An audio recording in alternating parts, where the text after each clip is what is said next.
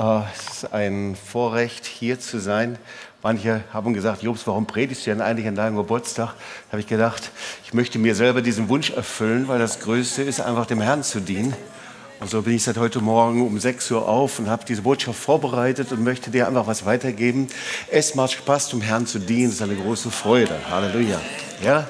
Und für andere, die fragen, Jobst, äh, die haben jetzt so alle andere, die haben jetzt alle so elegant dein Alter verschwiegen.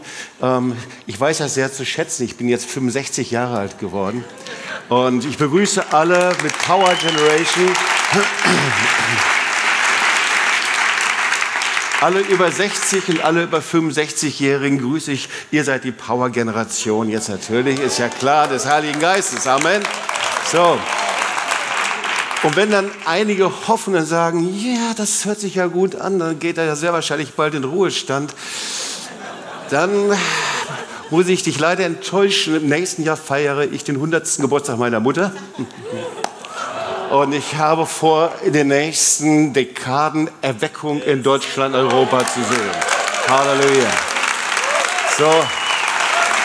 Hey, lass uns zusammen gehen und lass uns Erweckung sehen. Amen. Wer ist mit dabei von euch? Kann ich mal sehen? Okay, also dann lohnt sich auch die Botschaft. Und ähm, eine Botschaft, die uns 40 Jahre lang begleitet. Deswegen wollte ich darüber predigen. Charlotte und mich begleitet. Ich glaube, es war sogar so, dass wir diese Botschaft bekommen haben, als wir hier nach Tübingen gekommen sind. Und äh, das ist auch schon 40 Jahre her. So alt kann man werden. Äh, und diese Botschaft, die steht in Römer 12, Vers 11. Und ich möchte das so ein bisschen auseinandernehmen und erklären. Wir werden dann zu einem ganz interessanten Ergebnis kommen, das sogar in Management- und Führungsetagen standhalten wird. Und ähm, so, du kannst also dich schon darauf vorbereiten. Aber Römer 12, Vers 11, da steht, seid nicht träge in dem, was ihr tun sollt, seid brennend im Geist, dient dem Herrn. Wow, was für ein starkes Wort. Seit 40 Jahren begleitet uns das äh, und ist so ein bisschen auch ähm, Lebensmotto für uns geworden. Und wir werden das mal uns ein bisschen anschauen. Und dazu lohnt es sich immer wieder, einen Bibeltext zu filetieren. Ja? So, also klein zu schneiden, Theologen sagen, äh, so ein bisschen äh, Exegese mitzumachen, auseinanderzunehmen und zu genau hinzuschauen, was Gott damit sagen möchte. Und äh, ich glaube, das wird sehr interessant. Also erstmal Römerbrief äh, ja, äh, ist zentral äh, im Neuen Testament, hat eine zentrale Stellung. Ähm, Paulus schreibt den, und er schreibt den nicht an die Römer, sondern er schreibt den von Rom aus an die Judenchristen, an die Heidenchristen der damaligen Zeit. Und das ist noch gar nicht so lange her, war noch gar nicht so lange her, dass Jesus gekreuzigt worden ist. Noch weniger als 20 Jahre, als er diesen Brief geschrieben hat. Und es ist gleichzeitig auch ein Brief, der eben nicht nur an die Gemeinde geschrieben worden ist, sondern an die Generationen. Ja? Das heißt, von Generation zu Generation in der Kirchengeschichte wurde dieser Brief gelesen, studiert, auseinandergenommen. Das heißt, er ist wie ein ähm, theologisches Vermächtnis, aber auch ein geistliches Vermächtnis, denn er ähm, setzt sich zusammen aus unterschiedlichen Fragen. Die eine Frage, da geht es natürlich um Sünde, da geht es um, der theologische Begriff ist Gerechtigkeit des Glaubens. Das zweite, um die Erwähnung Israels. Damit beschäftigen wir uns sehr oft. Und dann, ähm, wie ein Zoom, zoomt es hinein, und zwar, wie Gott sich das vorstellt, dass eine lebendige Gemeinde zusammenlebt. Also ganz, ganz praktisch. Ja. Ganz praktisch. Wie stellt sich das Gott vor? Ein Leben im Geist. Und das, darum geht es genau im ähm, Kapitel 12, also die ganz praktische Anwendung von dem, was er vorher sagt. Und da kommt man dann eben ähm, zum zweiten Vers und da steht etwas sehr Interessantes. Stellt euch nicht dieser Welt gleich. Und dann steht da, verändert euch durch die Erneuerung eures Sinnes. Das heißt, ihr braucht ein neues Mindset, ein neues Denken. Als Christ, als Nachfolger Jesu könnt ihr nicht mehr in diesem alten Mindset bleiben, sondern da braucht ihr etwas Neues. Und das Neue, das kommt nicht einfach angeflogen, so aus einem mystischen, übernatürlichen Raum, sondern das hat auch ganz praktisch etwas mit eurer Entscheidung zu tun. Erneuert euch durch die Veränderung eures Sinnes. So, und dann kommen wir jetzt eben zu diesem Vers. Ähm, Ich hoffe, ich bin nicht zu lange da hineingeflogen, sondern jetzt schauen wir uns diesen Vers an. Seid nicht träge in dem, was ihr tun sollt. Seid brennend im Geist, dient dem Herrn. Ihr merkt also, es sind drei Aufforderungen. Seid nicht träge, seid brennend und dient. Und es lohnt sich eben, dieses Wort anzuschauen, gerade auch den ersten Teil. Denn andere Übersetzungen, wenn du in deine Bibel hineinschaust, da steht zum Beispiel auch, sei nicht lästig in dem, was du tust. Das Wort lässig ähm, äh, hat einen großen Bedeutungswandel erlebt. Ja, äh, so zu meiner Zeit, in den 60er, 70er Jahren, äh, war Lässigkeit absolut angesagt. Das war total cool. Ja?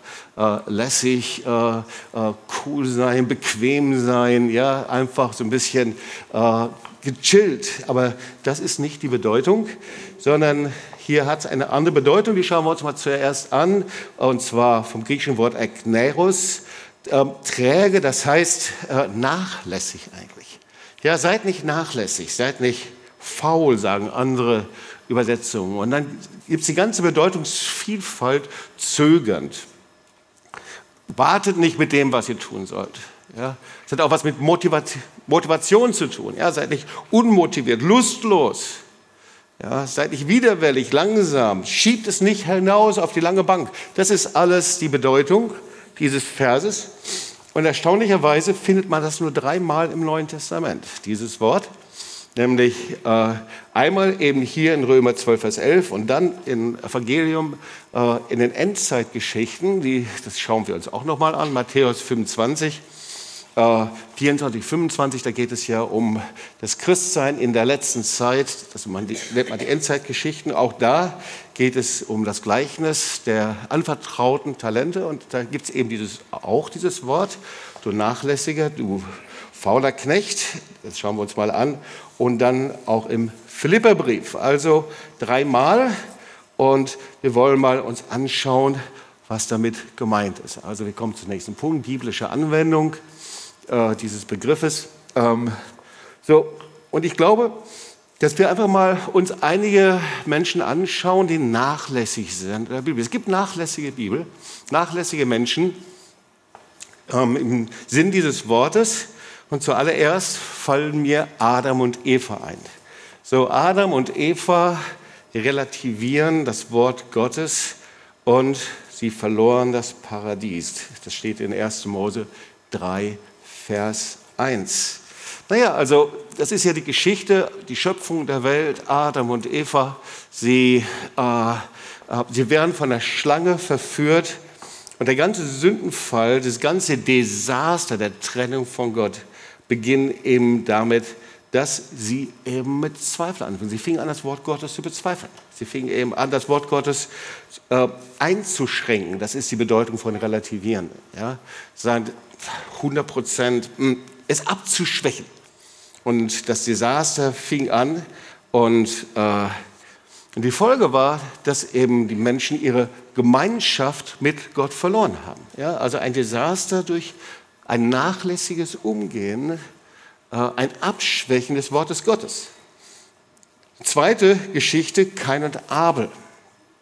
Da sehen wir, wie das Desaster weiterging. Ihr kennt die Geschichte von dem Brudermord dass kein eben äh, Abel umgebracht hat. Sie brachten beide ein Opfer. Und da ist es eben, kein gab bei seinem Opfer Gott nicht das Beste und er mordete seinen Bruder. Also, ich weiß nicht, ob es dir ähnlich ging, gerade auch am Anfang meines Christseins habe ich immer darüber nachgedacht, was hat eigentlich kein verkehrt gemacht. Ja? Äh, beide haben ja ein Opfer gegeben, äh, beide haben eigentlich dasselbe gemacht. Aber wenn man genau hinschaut, da siehst du im hebräischen Kontext, dass eben Abel das Beste, das Opfer mit Fett, das Fett steht für das Beste, ja, das Beste, was er geben konnte, und kein eben so ein bisschen so halbherzig. Ja. Er hat es zwar gemacht, er wusste es richtig, nachlässig. Halbherzig, das ist übrigens auch die gleiche Bedeutung. Ja, nachlässig und halbherzig kann man auch einsetzen. Und die Sünde stand vor der Tür. Ja, das heißt, irgendwie kann der Teufel Schlitten fahren, wenn wir Dinge halbherzig nur viel machen und nicht überzeugt sind von dem, was wir tun. Ja, ist ja auch eine wichtige Erkenntnis.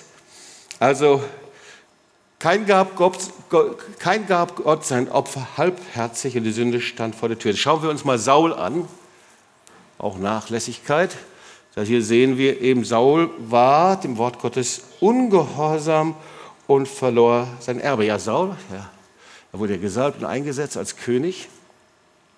Und, äh, und er hatte wirklich alle Voraussetzungen. Er war begabt, er, äh, ähm, er wurde, äh, bekam das Erbe Gottes und dann sprach eben der Herr durch Samuel zu ihm und er sagte, hey, das sind die Amalekiter und ich möchte gerne, dass du dich gebrauchen lässt und diese Amalekiter sind unter meinem Gericht. Und was wir eben sehen ist, ähm, 1 Samuel 15, Vers 11, Saul hatte richtig Probleme damit. Er macht das, hat es eben nicht so gemacht. Er hat gedacht, hm, wahrscheinlich sind diese Anweisungen Gottes nicht so vernünftig, man kann das irgendwie besser machen. Und er behielt eben das Beste von den Amalekitern. Er verschonte Agag und die besten Schafe, so können wir es lesen. Und also Saul hat die Anweisung Gottes nicht bis zum Ende ausgefüllt. Ja? Also ein anderes Beispiel von dieser Nachlässigkeit, Halbherzigkeit. Er hat es nicht bis zum Ende gebracht. Wie oft ist das bei uns, dass der Herr zu uns spricht und wir bringen die Dinge nicht zu Ende? Ja? Und für Gott ist das ein großes Problem. Und deswegen, er war dem Wort Gottes ungehorsam, er brachte sie nicht zum Ende, irgendwie nachlässig oder widerwillig, keine Ahnung. Das Ergebnis war auf jeden Fall, dass er alles verloren hat. Gott war damit nicht einverstanden. Also diese Nachlässigkeit ist noch ein bisschen anders, als so wie wir uns das so vorstellen. Ja, ihr merkt, in den Augen Gottes hat das schon eine Bedeutung. Und dann haben wir zwei andere, vielleicht kennst du die. Nadab und Abihu. Kennst du die? Das sind die Söhne Aarons. Bei denen war das so, sie waren eingesetzt und gesalbt als Priester. Sie haben eine unheimlich hohe Stellung gehabt. Okay? Sie wurden eingesetzt als Priester und dann kannst du nachlesen, dass sie etwas machten. Irgendwie, Aaron war anscheinend nicht da. Und du musst wissen, eben, äh, wenn du als Priester in der damaligen Zeit im Tempel eingesetzt war, äh, hatte Gott das ganz genau festgelegt, wie das mit dem Opferaltar ist, mit dem Brandopfer, wie sie äh, das Feuer hineinbringen, wie das Opfer Gott gebracht wird, Dankopfer, dann das Sündopfer, dann das Brandopfer, sehr genau festgelegt. Und sie wussten das eigentlich, und dann steht da, aber sie brachten ein fremdes Feuer vor den Herrn, das er ihnen nicht geboten hatte. Und wir wissen, die konsequent waren fürchterlich. Sie wurden von Gott gerichtet. Warum war denn das eigentlich? So, ich habe mir überlegt, was mal genauer hingeschaut, warum ist das passiert? Und man muss sich vorstellen, äh, da vor dieser Stiftshütte und vor dem Tempel, da gab es einen Altar. Und einige Kapitel davor, vor dieser Geschichte, stand eben, das Feuer auf diesem Altar, das soll niemals verlöschen. Ja, sie mussten Tag und Nacht, sollte dieses Feuer brennen. Und dann lesen wir, dass sie ein fremdes Feuer vor den Herrn gebracht hatte, das er ihnen nicht geboten hatte. Und dieses Fremd, das hat auch die Übersetzung, es war nicht autorisiert. Ja?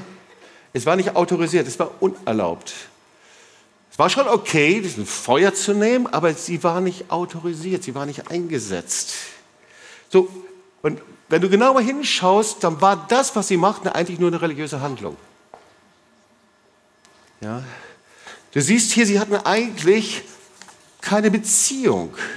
Weil hier steht, und zwar keine Beziehung zu Gott natürlich, 3. Mose 10, Vers 3, ich erzeige mich heilig, steht da weiter, an denen, die mir nahe sind. Das war die Antwort.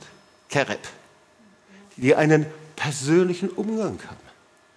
Das heißt, die Söhne Aarons, sie dachten, sie könnten das einfach so machen, funktionieren, weil sie eben eingesetzt sind, aber ohne eine lebendige Beziehung zu Gott. Ja, das steht für Religion.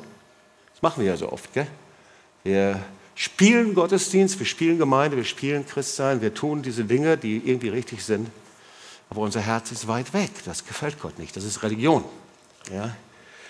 Und so war das eben bei Nada, Nadab und Abihu. Sie gingen nachlässig mit ihrer Beziehung zu Gott um. Vernachlässigten sie.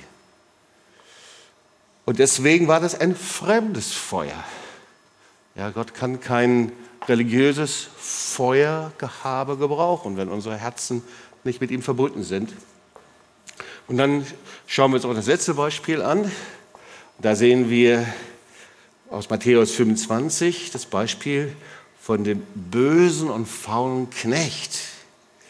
Ich lese mal den Vers. Sein Herr aber antwortete, sprach zum bösen fauler Knecht, wusstest du, dass ich ernte, wo ich nicht gesät habe und einsammle, wo ich nicht gestreut habe? Also vielleicht erkläre ich noch mal kurz das Gleichnis. Da kommt eben der Herr und er teilt eben die Talente aus. Ja. Er teilt die Gaben aus und sagt, hey, investiert, ich komme wieder, investiert sie. Also eigentlich geht es um die richtige Investition. Und Gott vertraut seinen Knechten ein Vermögen, und man sagt heute vielleicht ein Potenzial. Ja? Also die haben Potenzial. Jeder Mensch hat von Gott etwas bekommen. Ganz gleich, wie weit oder wie nah wir fern sind, uns innerlich von Gott fühlen, wie du geprägt bist oder nicht geprägt bist. Gott hat etwas in dein Leben, in mein Leben hineingelegt. Sein Potenzial, Gaben. Und hier steht eben dieser Knecht, der äh, das, was Gott ihm gegeben hat, vergräbt. Die anderen investieren es, ja, und er kommt fünffältig, zehnfältig, haben unterschiedlichen Erfolg. Alles wunderbar, Gott gefällt das. Ihm geht es nicht um die Masse, um den größten Erfolg, sondern nur, dass sie was mitgemacht haben. Darum geht es. Aber dieser eine eben nicht. Und der hat übrigens, der wird genauso genannt, äh, dieses gleiche Wort, das wir schon in Römer gefunden haben. Und er steht irgendwie für Menschen, die den bequemsten, den bequemsten Weg suchen. Er, hat, er ist kein Risiko eingegangen. Er steht für Menschen, die ihre Talente vergraben, ihren Sicherheitsbereich haben. Und das ist im biblischen Sinne das Träge von Römer 12, Vers 11. Träge, widerwillig, man kann es aber auch anders sagen, den bequemen und sicheren Weg suchen. Und da gibt es ja viele von uns, oder? Da sind wir immer wieder versucht, den bequemen und sicheren Weg zu suchen. Und was wir hier sehen, wenn wir die ganzen Beispiele mal zusammenfassen im ersten Durchgang, da sehen wir, wer lässig lebt, wer nachlässig lebt, also in diesem Sinne, ja, also nicht wer chillig lebt, sondern wer nachlässig lebt, in dem Sinne von unbe und im Sinne von widerwillig, den bequemsten Weg suchen, nicht das Beste, was ich gerade beschrieben habe. Wer so lebt, löscht geistliches Leben aus. Das ist krass. Also nicht einfach so, okay, sieht der Herr, sondern wer so lebt, diese Form von Nachlässigkeit, die hier beschrieben wird, diese Form von Ogneros, manchmal wird sie auch Faulheit, geistliche Faulheit beschrieben, löscht geistiges Leben aus. Da wächst nichts. Wenn ich so lebe, das ist so, als ob der geistige Sauerstoff entzogen wird. Das Feuer geht aus. Auch wenn es angezündet ist. Auch wenn du Schritte mit Jesus gehst. Da wächst nichts. Das ist das, was wir hier sehen. Und anscheinend möchte der Herr, dass wir, es gibt so eine alte, alte Übersetzung, dass wir nicht säumen, nicht versäumen, dass wir das investieren, das Gott uns anvertraut hat. Also mal so ein erstes Fazit. Seid nicht träge in dem, was ihr tun sollt. Heißt auch, seid nicht halbherzig, denn ihr löscht damit den Heiligen Geist aus. Ihr könnt so nicht wachsen. Ihr könnt keine Früchte bringen. Und irgendwie lebt ihr außerhalb der Glaubens- und Wachstumszone Gottes. Also, dann schauen wir uns mal den zweiten Teil an von Römer 12, Vers 11. Das war der erste Teil, war seid nicht träge dem, was ihr tun sollt. Jetzt kommt der zweite Teil, seid brennend im Geist. Und viele sagen, naja, klar, hey, das ist ein Wort für Charismatiker und Pfingstler, für bestimmte Leute halt, die so sensibel sind für den Heiligen Geist. Ich habe dir ja zu Beginn gesagt, nein, das ist nicht so. Der Römerbrief ist der zentrale theologische Brief an alle Heidenchristen, an alle Judenchristen, gilt für jeden glaube, da haben wir viel Nachholbedarf immer noch. Und es ist eben hier auch ein Imperativ, ein Befehl. Ja? Seid brennend im Geist. Hier steht auch nicht, glaubt an den Heiligen Geist, sondern das griechische Wort für brennen, Seo, das heißt glühen, heiß sein. Wie ein Feuer im Ofen, das nicht ausgeht. Das ist diese Bedeutung. Ja, wir finden das hier und da mal in der Bibel, zum Beispiel Apollos, kennt ihr den? Da steht, der war brennend im Geist. Brennen im Geist heißt, wir sind angezündet vom Heiligen Geist. Und vielleicht schauen wir uns das noch mal etwas genauer an. Weißt du, wenn der Herr alles getan hat, eine vollkommene Erlösung geschaffen hat, dann ist es unvorstellbar, dass er uns nicht alles gibt, was er für uns hat. Wir haben manchmal die Vorstellung von einem Gott, der Schmalspur unterwegs ist für uns, der kärglich ist, der geizig ist, der eifersüchtig ist und uns nichts geben möchte. Aber es ist nicht so. Schau mal, jede Nachfolge beginnt damit, dass du dein Leben niederlegst als lebendiges Opfer. Die Bibel nennt das Wiedergeburt. Du legst dein Leben nieder vom lebendigen Gott. Und genauso fängt die Nachfolge damit an, dass der Heilige Geist kommt und etwas beginnt, anzündet in dir. Wenn du daneben niederlegst vom Herrn, dann wirst du selbst zu einem lebendigen Altar, den der Herr anzündet der Heilige Geist kommt. Jede Nachfolge Jesu beginnt, dass der Heilige Geist dich berührt, anzündet mit einem Punkt, den du weißt und kennst. Wir lesen, Jesus war voll des Heiligen Geistes, als er in die Wüste geführt wurde. Und in dieser Kraft des Heiligen Geistes widerstand er dem Teufel. Wir erleben oft Niederlagen als Christ und unser Christsein ist oft Achterbahn, weil du die Kraft des Heiligen Geistes vielleicht kennengelernt hast, aber in irgendeiner Art und Weise wieder erloschen ist vielleicht. Wir sehen die Apostelgeschichte der Gemeinde Jesu, die trägt die Überschrift, da steht nicht die Kirchengeschichte, da steht die Taten des Heiligen Geistes. Das, was du in der Apostelgeschichte siehst, das waren die Taten des Heiligen Geistes. Das war nichts Fremdes, nichts Charismatisches, nichts Pfingstlerisches, zentrales Evangelium. Und dann die Jünger, die warteten auf die Kraft des Heiligen Geistes in der Apostelgeschichte, elf Jünger und 120 und da steht, alle wurden erfüllt mit der Kraft des Heiligen Geistes. Der Heilige Geist kam auf sie, sie fingen an, in neuen Zungen und Sprachen zu beten. Ihr Lieben, das ist kein ähm, Nebenereignis, sondern ganz zentral. By the way, wenn du die Erweckungsbewegung anschaust, immer wenn der Heilige Geist Gemeinden erweckt oder Kirchen oder äh, selber kommt, da berührt er sie immer wieder mit den Gaben und der Kraft des Heiligen Geistes. Das Feuer des Heiligen Geistes, das kam auf Paulus. Und weißt du, das kann nicht anders als brennen. Das ist eine einfache Tatsache. Das Feuer des Heiligen Geistes, das ist nicht irgendwie so ein Schmalspurfeuer, sondern entweder es brennt oder es geht aus.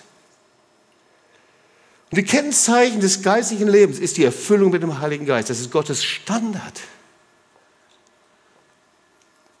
Deswegen steht im Wort Gottes, Johannes 7, Wer an mich glaubt, wie die Schrift es sagt, von dessen Leib werden Ströme lebendigen Wassers fließen. Als ich mich bekehrt als 14-Jähriger und Jesus mein Leben eingeladen habe, da kam der Heilige Geist und hat mich so ein bisschen herausgezogen aus meinem alten Leben. Mein Leben veränderte sich. Ich lernte es kennen, was es heißt, als Gemeinde zu leben. Und dann kamen Freunde zu mir, ich habe das oft erzählt, und sagten, Jobs, du glaubst an Jesus. Das ist sehr schön. Aber du kennst nicht die Kraft des Heiligen Geistes. Und in mir reagierte alles. Du brauchst die Taufe im Heiligen Geist, du brauchst die Erfüllung im Heiligen Geist, wie man es auch immer nennen mag. Aber du, da fehlt noch etwas. Das regte mich richtig auf und ich habe diskutiert und hin und her, aber irgendwie merkte ich ja, es war wirklich so. Mein Leben war schon als junger Christ so wie ein Motor ohne Öl, wie ein äh, Fahrrad, mit, das nur auf Felgen läuft, ja, das nur mit Kraft angetrieben wird. Es war einfach nicht erfüllt. Diese Ströme lebendigen Wassers, die waren nicht in meinem Leben. Und ihr kennt diese Geschichte, wie ich eingeladen worden bin in einen Segnungsgottesdienst der evangelischen Kirche. Das waren die Anfänge der charismatischen Bewegung und die Pfarrer, sie lehrten über die Kraft des Heiligen Geistes, dass jeder diese Ströme lebendigen Wassers empfangen kann. Und ich saß da auf der harten Kirchenbank und die Gottesdienst wurde mir immer länger und immer länger. Und das Einzige, was sie taten, waren zwei Stunden lang über ihre Sünden nachzudenken und sie zu bereinigen. Und dann kam der Heilige Geist und Leute fingen an, in Sprachen zu singen und ich wusste nicht, was es war. Und die Kraft des Heiligen Geistes war da und ich war tief berührt und sagte, das will ich auch. Ich weiß nicht, was es ist. Ströme lebendigen Wassers. Und der Pfarrer, der rief die Menschen nach vorne und segnete sie und ich ging nach vorne und sie legten mir die Hände auf. Da kam keine Erleuchtung, kein Blitz, kein Donner, aber in mir wurde die Sehnsucht immer größer. Aber ich wusste, wenn der Heilige Geist kommt, mich anzündet, dann wird es ein Ereignis sein, das ich kenne und erkenne. Die Erfüllung mit dem Heiligen Geist. Ihr Lieben, wir studieren gerade in einer größeren Gruppe Erweckungsgeschichte, Theologie und Erweckungsgeschichte. Und es gibt in der Kirchengeschichte immer unterschiedliche Auslöser für Erweckung. Viele sprechen von Erweckung und oft weiß man nicht so genau, was es ist. Aber seit der Apostelgeschichte und die Kirche sich entwickelt hat, im zweiten, dritten, vierten Jahrhundert, sich immer mehr verfestigt hatte, immer traditioneller wurde, gab es genauso immer wieder Heimsuchen des Heiligen Geistes, der gekommen ist und versucht hat, lebendig zu machen. So hat es immer wieder Wellen gegeben, wo Kirche, Gemeinde starrer wurde und gesetzlicher wurde und auch äh, verweltlicht ist. Und dann kam immer wieder Menschen, die gerufen haben und die eine Sehnsucht hatten, kommen einfach in unsere Gemeinde, kommen in unsere Kirche, kommen hinein. Über die hundert und tausend von Jahren bis heute. Es war immer der Heilige Geist, der die Kirche erneuert und neu gemacht hat. Und immer wenn die Gesellschaft oder die Geistesströmungen der Zeit immer, wie nennt man das, säkularer, immer weltlicher wurden, wurden natürlich Gemeinden und Kirchen immer stärker beeinflusst. Und Gott antwortete jedes Mal, wenn Menschen gerufen, geschrien haben, mit einer Erneuerung des Heiligen Geistes. Es gibt kein geistiges Leben, ihr Leben ohne Feuer des Heiligen Geistes. Ja. Kennt ihr den Namen Evan Roberts? Viele kennen ihn und lieben ihn. Er ist der, ein Teenager, na Teenager, junger Mann, 22, 23, aber fast Teenager. Ja. Den Gott gebrauchte, um die Erweckung in Wales hervorzubringen. Und diese Erweckung war so stark, dass sie von dort aus hineinschwappte in die Nation zur Azusa Street Bewegung. Von dort wurde die Pfingstbewegung und charismatische Bewegung breitet sich auf. Heute sind es über 600 Millionen Menschen, davon beeinflusst wurden. Und er sagte folgendes: Die Taufe mit dem Heiligen Geist ist die Essenz der Erweckung. Charles Finney. Hoffentlich haben wir hier das auch. Ja, genau. Können wir auch uns nachschauen. Ich liebe dieses Zitat von Charles Finney. Er hat Folgendes gesagt. Ich, ich weiß auch nicht, ob der in der heutigen Zeit gelebt hat, eine prophetische Schau hatte, weiß auch nicht. Auf jeden Fall, er sagte, hört auf mit euren Milch- und Wasserpredigten über die Liebe Christi wenn sie nicht zu einem heiligen Lebensstil und zur Abwendung von Unmoral führt. Uh. Wenn das Feuer des Heiligen Geistes brennt, dann werden wir verändert. Bleiben wir nicht so, wie wir sind. Drittes Zitat, Hudson Taylor. Sagt ihr euch, wer das war? Mann, den der Herr nach China gebracht hat. Heute haben wir immer noch eine andauernde Erweckung mit über 100 Millionen Menschen. Ich glaube ja, über 100 Millionen Menschen in den Untergrundkirchen. So krass. Er hat Folgendes gesagt. Gott gibt den Heiligen Geist nicht denjenigen, der sich nach ihm sehnt oder die sich nach ihm sehnen, nicht denjenigen, die zu ihm beten, nicht denjenigen, deren Wunsch es ist, andauernd mit dem Heiligen Geist erfüllt zu sein. Er gibt den Heiligen Geist denen, die ihm gehorchen. Ups. Lieber Hudson Taylor, wenn du in der heutigen Zeit gelebt hättest, das passt aber gar nicht in unserem politischen Kontext. Vor allen Dingen, wie wir in der Gemeinde leben. Wer will denn Erweckung? Erweckung geht nur mit der Kraft des Heiligen Geistes, mit der Erfüllung des Heiligen Geistes. Seid brennend im Geist. Und die Frage ist, wie machen wir es aber? Weil wenn ich jetzt eine Umfrage machen würde, würden viele sagen, Jobs, das habe ich erlebt, ja. Und jeder könnte eine Geschichte erzählen, wie der Heilige Geist gekommen ist, dich erfüllt hat, wo du angefangen hast, in Sprachen zu beten, wie du in Anbetung und Lobpreis den Herrn zum ersten Mal begegnet bist. Und irgendwie anzünden ist eine Sache. Ich weiß nicht, wer von euch einen Kamin hat. Es macht Spaß, ja. Ein Kamin anzünden macht Spaß, Holz und Papier und alles Mögliche und ja. Aber eine zweite Sache ist, du gehst raus und machst und telefonierst oder irgendwie sowas, kommst zurück, oh nein, Kamin wieder aus. Und dann hast du schon keine Lust mehr wieder anzumachen. Und so geht es vielen Christen. Feuer anzuzünden macht Spaß und ist herrlich und wunderbar. Aber ein Feuer immer wieder anzuzünden, immer wieder anzuzünden, ist sehr mühsam. Die Frage ist, was machen wir, dass das Feuer nicht verlöscht? Und jetzt sind wir eigentlich beim Thema der Predigt. Das war andere nur eine Einleitung bis jetzt. Was machen wir, dass das Feuer nicht verlöscht? Viele fragen mich, Jobs, wie ist das? Ihr seid 40 Jahre unterwegs mit dem Heiligen Geist. Ich habe das Gefühl, bei dir ist immer Feuer, ist immer, yep. Das heißt ja nicht, dass immer alle Dinge gut laufen, aber es ist so. Der Heilige Geist, das Feuer des Heiligen Geistes verlöscht nicht. Das ist die Frage. Und dieses Geheimnis, das möchte ich dir heute verraten. Das hat was mit diesem Text zu tun. Aber vorher müssen wir uns den dritten Teil anschauen.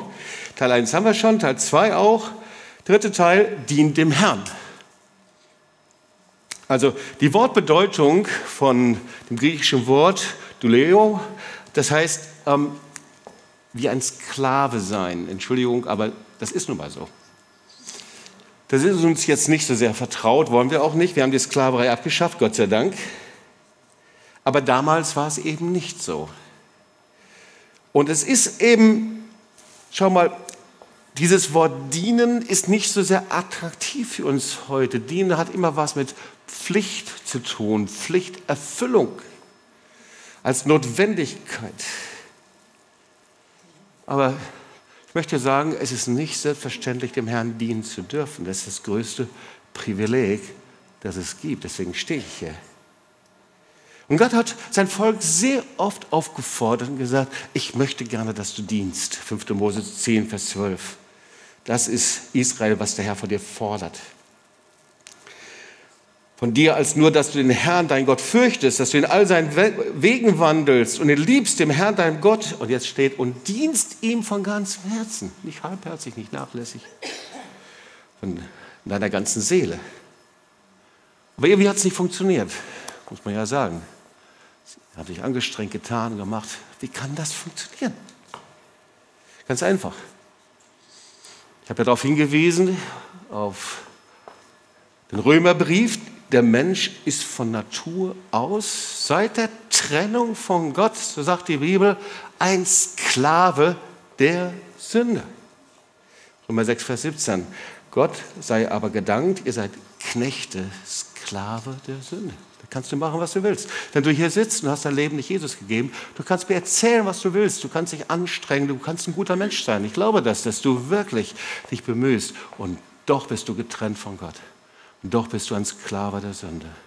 Und doch braucht es einen Wechsel. Und hier steht, und Paulus spricht zu den Christen, ihr seid Knechte der Sünde gewesen. Durch die Bekehrung gibt es einen Herrschaftswechsel. Okay? Das gehört der Vergangenheit an. Wenn du dein Leben Jesus gegeben hast, bist du kein Sklave der Sünde mehr. Aber jetzt geht es weiter. Römer 6, Vers 18. Indem ihr nun frei geworden seid von der Sünde, seid ihr nicht mal Sklave der Sünde, aber ihr seid jetzt Knechte geworden. Ihr habt einen anderen Herrn, Diener der Gerechtigkeit. Gerechtigkeit, nicht der Selbstgerechtigkeit, sondern Gerechtigkeit, Diener des lebendigen Gottes, Jesu. Ihr seid freigelassen. Ihr seid freigelassen von der Knechtschaft der Sünde, aber jetzt seid ihr Diener Gottes, Diener der Gerechtigkeit. Jesus hat dich freigekauft. Oder wenn du hier bist und du das nicht sagen kannst, hey, verpasst doch nicht die nächsten Tage, Jahre deines Lebens, das Kostbarste, das der Herr dir gegeben hat, dann renn, komm heute Abend zu dir und komm zum lebendigen Gott, damit du frei wirst von der Sklaverei der Sünde. Du musst nicht mehr in Pornografie leben, du musst nicht mehr leben in, äh, in Lüge und in Selbstlüge und Heuchelei und Selbstablehnung und all die Dinge, von denen du möchtest, dass sie niemand weiß und Gott sieht sie doch. Du musst da nicht mehr drunter leben. Sondern der Herr sagt, ich habe eine neue Berufung für dich. Ein neues Leben. Das Kennzeichen ist, wer so lebt, ein Diener der Gerechtigkeit geworden ist, der liebt es, Gott zu dienen. Yes? Ja, das Kennzeichen ist, ist mir ein Privileg, eine Ehre, Gott zu dienen. Aber um zu dienen, es gibt ja viele Christen, die trotzdem um sich selber kreisen, ist ja auch die Wahrheit, ja, die sich selber dienen, da braucht es eine Entscheidung. Und ich hatte darüber nachgedacht, wann gab es diese Entscheidung? Ja, die gab es wirklich. Weißt du was? Das ist schon lange her, ist schon fast peinlich darüber zu sprechen. Die meisten von euch da drüben waren noch nicht geboren. Ja. 1976 war das. Ich hatte mich bekehrt und es war mein erstes christliches Event. Ich habe schon mal davon gepredigt. Das war eine, man nannte das Christival. Gibt es heute immer noch. Ja? Du warst da, hast da mitgearbeitet. Mein erstes Event und ich war, boah, 76. Wie alt war ich da? Keine Ahnung, keine Erinnerung mehr dran. Auf jeden Fall. Da gab es, ich weiß gar nicht mehr, wer gepredigt hat. Aber da gab es eine Herausforderung, weiß nicht, waren mehrere tausend junge Leute. Sagt, wer möchte das? Und sie predigten über Josua, ich aber und mein Haus wollen dem Herrn dienen. Viele haben das ja da irgendwo auch in ihrem Flur als Spruch hängen. Aber ich habe das Wort zum ersten Mal gehört, wie Josua sich entschied, ich aber und mein Haus wollen dem Herrn dienen. Und ich weiß noch von ganzem Herzen, Herr, ich will dir dienen. Ich aber, und mein Haus, ich weiß nicht wer, aber es war ein Gebet meines Herzens. Und Gott hat dieses Gebet gehört. Ich aber um mein Haus. Es ist eine Entscheidung. Und schau mal, wenn ich dem Herrn diene, dann stelle ich ihm keine Bedingungen, wie ich das mache und wann und hey, ist der lebendige Gott, oder? Ich stelle ihm keine Bedingungen, sondern Herr, egal wo und wann du mich darum bittest, ich bin bereit. Ich stelle mich dir zur Verfügung. Okay. Also, habt ihr noch ein bisschen Zeit? Also ist mein Geburtstag, ihr müsst Zeit haben. Hm? Ja? Ich habe gedacht, da kann ich heute mal richtig lange predigen. Ja? Weil ich, ich gehe gleich in die Zielgerade rein, da müsst ihr richtig aufmerksam sein. Richtig cool, ja? Also, Fazit, drei Kennzeichen erstmal für Erweckung. Erstens haben wir gesehen, seid nicht nachlässig. Das sind also drei Bereiche, drei Kennzeichen für Erweckung. Seid nicht nachlässig. Das heißt aber auch, deine Bequemheit oder auch da, wo wir sicherheitsbedürftig sind, Nachlässigkeit, ist ein Bereich, wenn wir so leben, ein Bereich in unserem Leben, in dem nichts wachsen kann. Und auch wenn du erfüllt bist mit dem Heiligen Geist und hast Geisterfüllung dramatisch erlebt und was weiß ich alles, wer so lebt, wird das Feuer erstickt. Es geht aus. Das zweite ist, seid brennt im Geist. Das ist der Bereich, wenn wir so leben, wo der Herr etwas Neues macht, etwas wachsen lässt. Ja, wo dein Glauben wächst und fruchtbar wird. Das dritte ist, dient dem Herrn. Das ist ein Leben mit einem dienenden Geist, eine innere Haltung, die dem Herrn anscheinend so gefällt, dass das Feuer nicht erlöscht. Und jetzt wollen wir uns mal eine praktische Umsetzung anschauen. Weil manchmal ist es so, wenn wir das Wort Gottes predigt, sagen ja, ja, ja, stimmt. Und wenn man dann aber merkt, dass ähm, Menschen, die jetzt nicht unbedingt christlich geprägt sind, auf ähnliche Ergebnisse gekommen, dann schauen wir schon mal genauer hin. Es gibt ja so hm, Seminare, Leadership-Seminare, da bezahlt man Tausende Euro, an einem Wochenende mit dabei zu sein. Und du kriegst das heute umsonst. Ich hoffe, dein Opfer war gut heute. Sonst müssen wir vielleicht nochmal Opfer nehmen gleich. Ja? Also, ähm, aber solche Seminare, da gehen Lieder, das Verführungschip, da geht man hin. Mich interessiert das auch. Man sagt, hey, weil vor allen Dingen interessiert es mich da, Prinzipien wieder zu erkennen. Und da gibt es ein sehr, sehr cooles Buch. Äh, mehr sage ich dir nicht. Äh, aber es geht um erfolgreiche Leadership in unsicheren Zeiten. Und unsichere Zeiten haben wir ja. Und Erfolg wollen wir auch alle haben, oder? Will jemand Erfolg haben hier? Okay, wir sagen es anders, gesegnet, ja, aber Erfolg, okay? Ja? Und okay, und er spricht von, es gibt, dass es drei Zonen gibt. Und vielleicht können wir die hier mal anbeamen. Okay? Und zwar die Komfortzone. Bei jedem Menschen gibt es die Wachstumszone und die Gefahrenzone.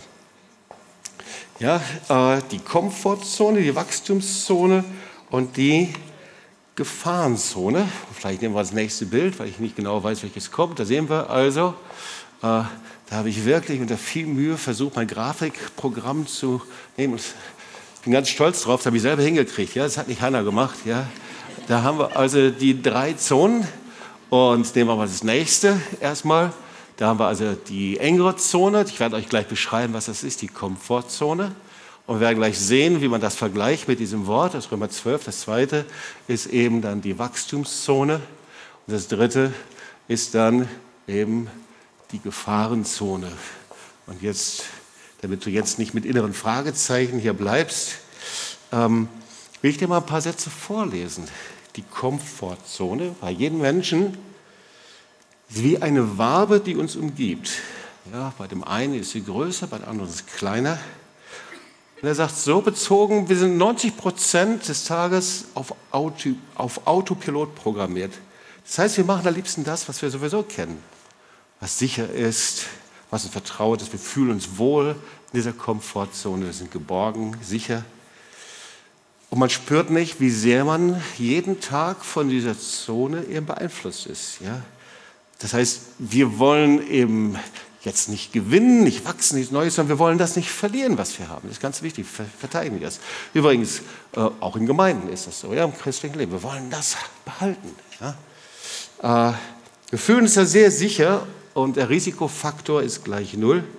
Man macht die Aufgaben mit links und gleichzeitig ist diese vermeintliche Sicherheit wie so ein goldener Käfig. Man spürt diese Komfortzone nicht und man wird ständig von ihr beeinflusst, und zwar meistens zum Negativen. Ähm, Im Englischen sagt man übrigens, das ist die Box, ja, in der man ist. Ähm, und äh, die bietet scheinbar Sicherheit, diese Komfortzone, bei jedem Menschen, aber sie hat einen Systemfehler, weil je länger ich in dieser Zone bleibe, desto kleiner und enger wird sie, da man immer bequemer wird und immer weniger Risiko eingeht. Und das ähm, müssen wir uns sagen, bei jüngeren Menschen, aber auch speziell bei Älteren. Ja? Man weiß, was funktioniert und wie, wie die Erfahrungen sind. Und es ist wie eine Wabe, die immer sich mehr umschließt um jemanden. Und das heißt, die, das ist wie ein Muskel, das ist der Entscheidungsmuskel, der Risikomuskel. Ich nenne ihn jetzt mal der Glaubensmuskel. Der wird immer kleiner, kleiner, kleiner, bis er ganz verkümmert. Ja? Zitat, die Komfortzone wird mit der Zeit dicker und dicker und kann sich sogar zurückziehen, da man zu träge, hinhören, träge, bequem, lässig oder nachlässig wird. Wir wollen uns gleich mal anschauen, was ist denn diese erste Zone? Übrigens ein Zitat, ach, das Zitat, das liebe ich auch so. Ihr seid wirklich noch dabei, ja? Okay, okay. Albert Einstein, die Definition von Wahnsinn ist, immer das Gleiche zu tun, und andere Ergebnisse zu erwarten. Ja, das ist wahr, aber so, das machen wir oft. So leben wir oft. Pastoren leben so, Leiter leben so, immer das Gleiche, immer das Gleiche, immer die gleiche Zellgruppe, immer das Gleiche. Äh, äh, Zeit dem Herrn immer gleich, immer gleich Kontakt, Gemeinde immer gleich, immer das Gleiche tun und man erwartet andere Ergebnisse. Wie soll denn das passieren? Merkt ihr? That, that's a problem. Und ich glaube, auch in Schwabenländern haben wir ab und zu mal dieses Problem, oder? Okay. Also die erste Zone ist die, was ist das, die biblische, ist die Trägheitszone. Das ist das Römer 12, Vers 1. Seid nicht träge in dem, was ihr tun sollt, nicht bereit zu investieren. Im gewohnten christlichen Trott immer weiterzumachen, nur über das Gewohnte, Bibel, Gebet, Zellgruppe, Abläufe, Hauptsache es funktioniert. Kannst du übertragen auf deine Arbeit, auf deine Ehe, kannst du übertragen. Wenn du immer das Gleiche machst als Ehemann, immer das Gleiche, morgens, mittags, abends, deine Frau ist unendlich gelangweilt von dir. Und umgekehrt, Frau, du auch. Ihr merkt, das deckt ganze Eheseminare ab hier. Merkt ihr das? Ja, da können wir oft noch sagen, oh, ich will es nicht so langweilig haben, aber vielleicht bist du selber die Ursache, weil du hast dich so eingeschlossen in dieser Komfort- und Trägheitszone, dass eben das Feuer des Heiligen Geistes erstickt ist. Je länger du als Christ lebst, desto kleiner und enger wird diese Zone. Nun, das ist die Zone, in der nichts wächst und das Feuer des Heiligen Geistes erlöscht. Und ich weiß eins, in 40 Jahren des Dienstes blieb mir nichts anderes übrig, immer wieder aus dieser Zone rauszugehen. Und Die Verantwortung eines Pastors und eines Leiters ist immer wieder zu sagen, komm aus dieser Box raus, komm aus dieser Schachtel raus, komm aus diesem Denken raus. Und das ist das, was wir in der Bibel wiederfinden, weil seid nicht träge, ist nicht einfach, oh, ich bin chillig, ich bin mal nachlässig, sondern es ist die Zone, in der nichts wachsen kann, in der der Heilige Geist erlöscht und du als abgelöschter Christ irgendwo dann, weiß ich nicht wo, bist, am besten kommst du lieber zur zweiten Zone. Die zweite Zone, das ist die Wachstumszone. Die ist ermutigender. Die Wachstumszone, ich wieder zitiere hier, außerhalb der Komfortzone befindet sich die Wachstumszone, und jetzt, das mögen wir so, in der du dein Potenzial entfalten kannst. Wer möchte das nicht? Gell? Aber in dieser Zone ist es unheimlich unbequem. Da warten Herausforderungen, Probleme, Risiko, Entscheidungen. Es kann sein, dass du scheiterst, dass du versagst, dass du wieder von vorne anfangen musst. Und viele zögern und sagen, das will ich nicht. Oder haben negative Erfahrungen gemacht und sagen, ich bleibe lieber in dieser engen Zone. Und je öfter ich, Zitat, ich in der kuscheligen Komfortzone bleibe und ich bei Herausforderungen dankend ablehne, desto geringer wird mein Vertrauen und mein Glaube. Hey, denk mal drüber nach, wie oft du schon abgelehnt hast, wie oft Gott dich darum gebeten hat und es war zu herausfordernd. Und wie er dann lange geschwiegen hat und du hast gesagt, hätte ich doch lieber damals Ja gesagt wie oft herausgefordert wurdest. Die Bibel nennt das Glauben. Und eigentlich, diese zweite Wachstumszone ist eine Glaubenszone. Ja? Und wer aus dieser Komfort, dieser engen Zone herausgeht, der wird wachsen, im Glauben wachsen, Herausforderungen wachsen. Auf einmal sind die Dinge leichter und leichter und leichter.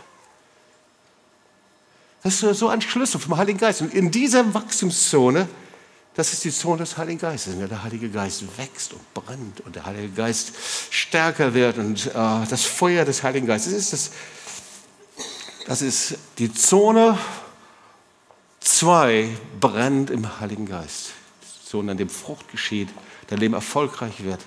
Und hey, merke schon, völlig unabhängig vom Alter, preist den Herrn. Ja, völlig. Du kannst 20 sein in deiner Komfortzone ein, bockelhart eingeschlossen sein. Oder du kannst 90 sein und du lebst ständig, hast es gelernt, in dieser Wachstumszone des Heiligen Geistes zu leben. Also mein Vorbild ist David Hathaway mit über 90 in Kiew, da da, ja, und predigt dort. Cool. Zitat: Der Zaun ist das Ende, sagt das Huhn. Das ist jetzt eine eigene Predigt.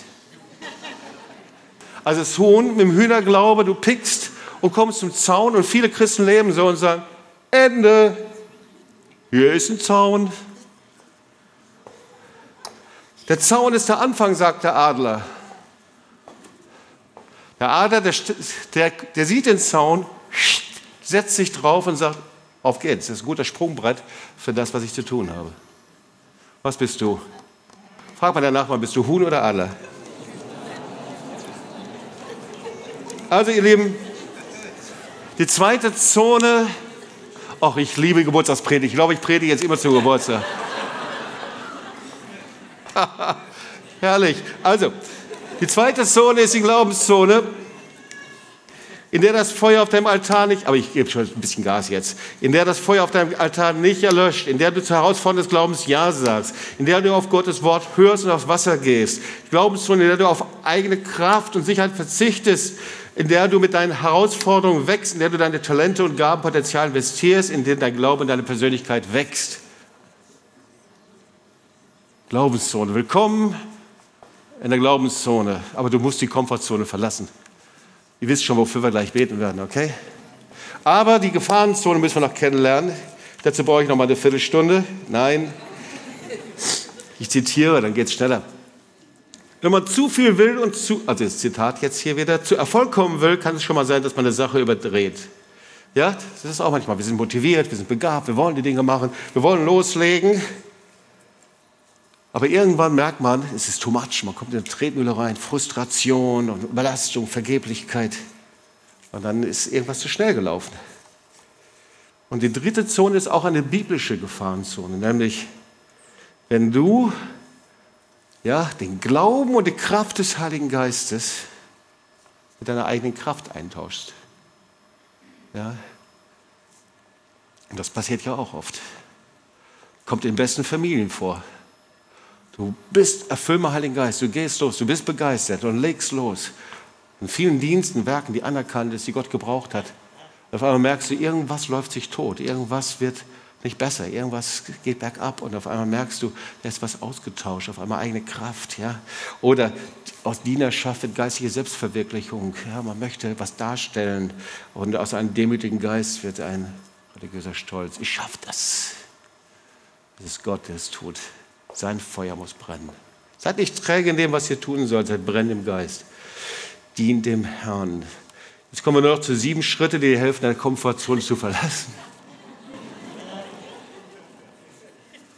Ja, ich meine. Erstens, nimm dir Jesus als Vorbild. Sag mal Amen. Ja? Das sage ich nicht einfach so, sondern Jesus lebte als Zimmermann, hatte seinen starken Ablauf, ging auf die Wanderschaft und ging nach Jerusalem. Ganz unterschiedliche Situationen, könnte ich lange darüber predigen. Zweitens, lass dir helfen, deine Komfortzone zu verlassen. Wenn du merkst, du bist da drin, sei doch mal ehrlich, wie du lebst. Sicherheit, Trägheit und so ganze Sache. Dann lass dir doch helfen. Deswegen hat Jesus die Jünger genommen übrigens. Ja, das waren alles Fischer, die hatten alle ihren Tagesabläufe, ihre Dinge. Jesus hat sie gelehrt. Und nochmal, er hatte nicht ein acht Stunden Bibelstundenprogramm, hat sie dann nach Hause geschickt, sondern er hat sie mit sich genommen. Drittens, bereite den Ausbruch aus deiner Komfortzone gewissenhaft vor. Damit meine ich nicht, dass du jetzt nach Hause gehst, deinen Koffer packst und sagst, tschüss, ich verlasse die Komfortzone, ich reise nach Israel, ja? Es geht um eine Haltung.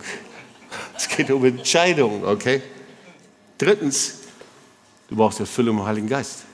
Vielleicht eine Neuerfüllung. Wenn du merkst, dass du in dieser Komfortzone gelebt hast, ist es auch eine Angstzone. Dann brauchst du eine neue Berührung, neue Erfüllung im Heiligen Geist. Du musst rauskommen. Du musst eine Entscheidung fällen, dass dieses ständige Nein und ist mir zu viel und kann ich nicht und äh, Risiko und too much und was weiß ich alles, dieses ständige noch nach Erfahrung und so wie es gut läuft und wie man es schon immer gemacht hat, das musst du mal über Bord werfen. Das ist eine Haltung. Ja. Fünftens, entscheide dich, zusammen mit deinem Haus dem Herrn zu dienen. Und zwar nicht eigen, ja, nur so nur das mache ich und hier bin ich Spezialist und das und dies und jenes, sondern hey, ein Herr, hier bin ich, ein Hineni. Du willst, dass ich Stühle stelle, mache ich. Du willst, dass ich auf, aufs Podium gehe und predige, mache ich genauso auch. Hier bin ich. Ganzes geistiges Leben das ganze Brennen des Heiligen Geistes von Charlotte und von mir besteht aus Herausforderungen, wo Gott uns, uns um Dinge gebeten hat, die wir niemals auf der Agenda hatten, nie getan hätten, aber wo wir trotzdem Ja gesagt haben. Könnte ich dir ganze Storys erzählen, ob das durch Deutschland zu laufen ist mit der Fackel in der Hand, ob das mit 200 Leuten von Berlin nach Moskau 2000 Kilometer zu Fuß zu gehen ist, ob das durch Tschernobyl radioaktiv versorgtes Gebiet zu gehen und dann für Heilung zu beten. Verrückte Sachen. Ob das nach Israel zu gehen und dort in der Wüste anzubeten, ob das so ein Zentrum aufzubauen. Yes, Lord, hier bin ich. Lerne die Grenze zur Gefahrenzone zu erkennen, eine Kraft und Selbstverwirklichung. Und siebtens, ehre Gott und danke Menschen für das, was in der Wachstumszone alles passiert. Wow, danke für eure Geduld. Wir wollen aufstehen und beten.